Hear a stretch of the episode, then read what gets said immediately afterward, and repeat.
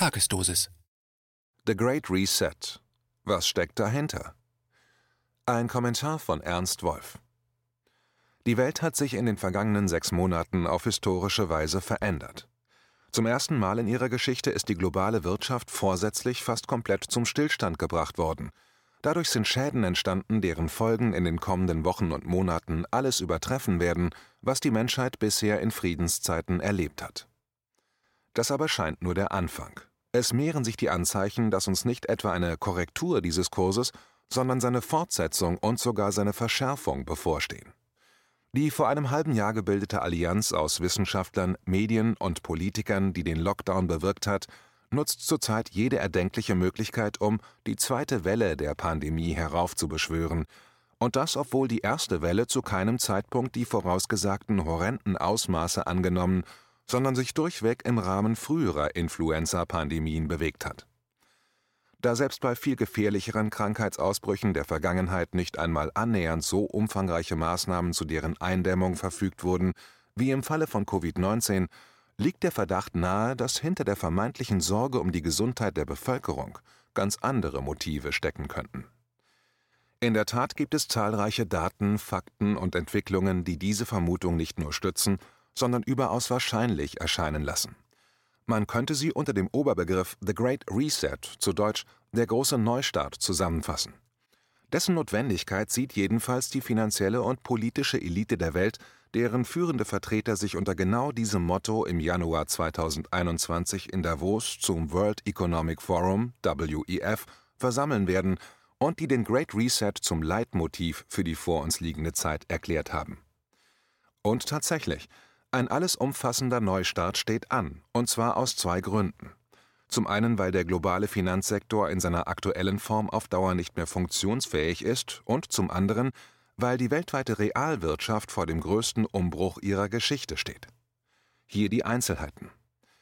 Das globale Finanzsystem wird seit der Weltfinanzkrise von 2007-2008 von den Zentralbanken der Welt nur noch künstlich am Leben erhalten, und zwar durch die kontinuierliche Senkung der Leitzinsen und die Geldschöpfung aus dem Nichts. Das erste Mittel ist allerdings weitgehend ausgereizt, da die Zinsen fast überall bei Null angekommen sind. Eine weitere Senkung in den Negativbereich würde die Kreditvergabe zu einem Verlustgeschäft für die Banken machen und das Bankwesen daher von innen her zerstören. Aus diesem Grund sind die Zentralbanken gezwungen, auf das zweite Mittel, die Geldschöpfung, zurückzugreifen. Diese aber hat durch die Billionenzahlungen im Rahmen der Corona-Krise die ohnehin riesigen Blasen an den Finanzmärkten weiter aufgebläht und droht bei einer Fortsetzung dieser Politik die Kaufkraft der Währungen zu zerstören. Da den Zentralbanken keine weiteren Mittel zum Erhalt des Systems zur Verfügung stehen, heißt das, das gegenwärtige Geldsystem ist in seine Endphase eingetreten.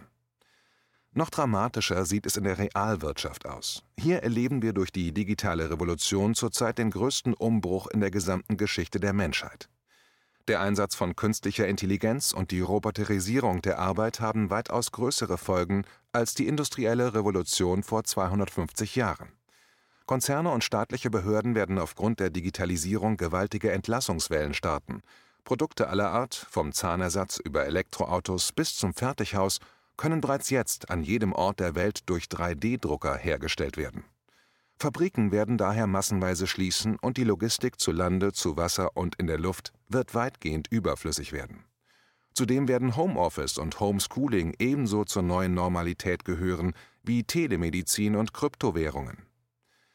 Diese Entwicklung wird weltweit Hunderte Millionen von Arbeitsplätzen vernichten und damit die Lebensgrundlagen von ebenso vielen Menschen zerstören. Das wiederum hat fatale Konsequenzen, weil diese Menschen als Konsumenten und damit als Triebkraft für Wirtschaft und Handel und zudem auch noch als Steuerzahler ausfallen. Da das bisherige Geldsystem auf der Wertschöpfung durch menschliche Arbeit basiert, entziehen die künstliche Intelligenz und die Roboterisierung ihm also den Boden.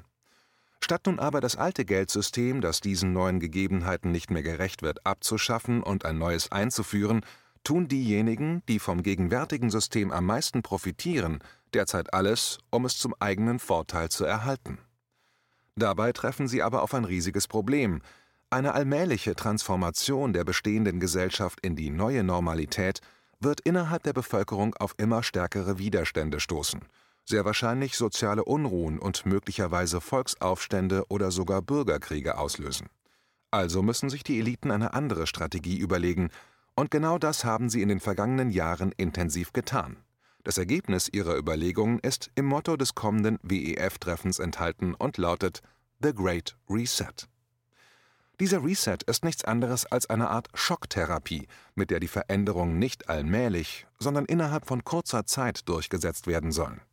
Und dazu haben die Eliten ganz offensichtlich in diesem Jahr den passenden Partner gefunden, das neue Coronavirus.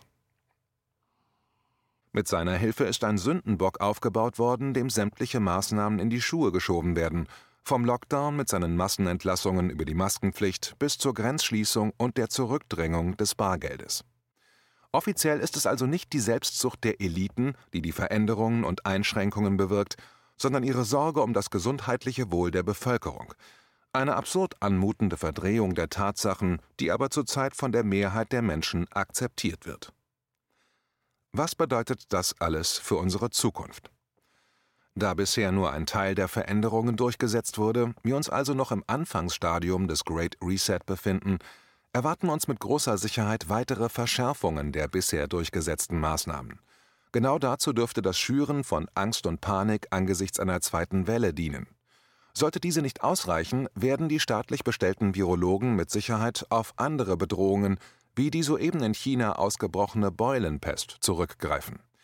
Dass gerade Großbetriebe als Hotspots für Infektionen ausgemacht werden und den verschiedensten Orten immer mehr lokale und regionale Lockdowns verordnet werden, dürfte auch kein Zufall sein. Diese Maßnahmen, wie auch die biometrische Erfassung der Menschen, dienen der gezielten Überwachung von potenziellen Krisenherden, und die wird in der kommenden Phase zur Aufrechterhaltung der öffentlichen Ordnung von höchster Bedeutung sein. Begleitet wird diese Entwicklung von einer ideologischen Kampagne, deren Ansätze man unter anderem auf der Homepage des WEF bestaunen kann. So werden Fabrikschließungen und der Zusammenbruch der Logistikbranche den Menschen wegen der dadurch wegfallenden Emissionen als Klimaschutz verkauft. Das wegen der millionenfachen Arbeitslosigkeit notwendig werdende Helikoptergeld, das einzig und allein der Anfachung der Nachfrage dient, wird der Allgemeinheit als bedingungsloses Grundeinkommen angepriesen und die Digitalisierung des Mittelstandes wird als Weg in eine gerechtere Zukunft idealisiert, obwohl es sich dabei um nichts anderes als die Unterordnung mittelständischer Unternehmen unter Internetplattformen handelt, deren Marktmacht derzeit ins Unermessliche wächst. All das klingt extrem bedrückend und zeigt, dass die Finanzelite, also etwa 0,001 Prozent der Weltbevölkerung, dabei ist, den Rest der Menschheit in eine Art digitale Diktatur zu führen. Besonders bedrückend ist, dass die überwiegende Mehrheit der Menschen sich dieser Entwicklung bisher nicht widersetzt. Doch das dürfte sich in den kommenden Wochen und Monaten grundlegend ändern. Die Auswirkungen des Lockdowns und die weiteren Maßnahmen zur Eindämmung einer zweiten Welle werden so verheerende soziale und wirtschaftliche Folgen haben, dass viele derjenigen, die sich bisher nicht gerührt haben, durch eigene Erfahrungen immer stärker mit dem bestehenden System in Konflikt geraten. Genau dieser Konflikt, der Millionen von Menschen betreffen wird, sollte von uns allen als Herausforderung begriffen werden, denn er bietet die einmalige Chance, eine große Zahl bisher Ahnungsloser darüber aufzuklären, dass der Great Reset nichts anderes ist als der Versuch, ein System am Leben zu erhalten, das sich historisch überlebt hat. Dessen weitere Fortführung nur einer winzigen Minderheit nützt, während es die Mehrheit in eine Zukunft führt, die einem digitalen Gefängnis gleicht in dem die Entfaltung des Einzelnen von Algorithmen festgelegt, das soziale Zusammenleben überwacht und gesteuert und demokratische Freiheiten nur so weit erlaubt sein werden, wie sie dem Datentransfer von Hochfrequenzrechnern nicht im Wege stehen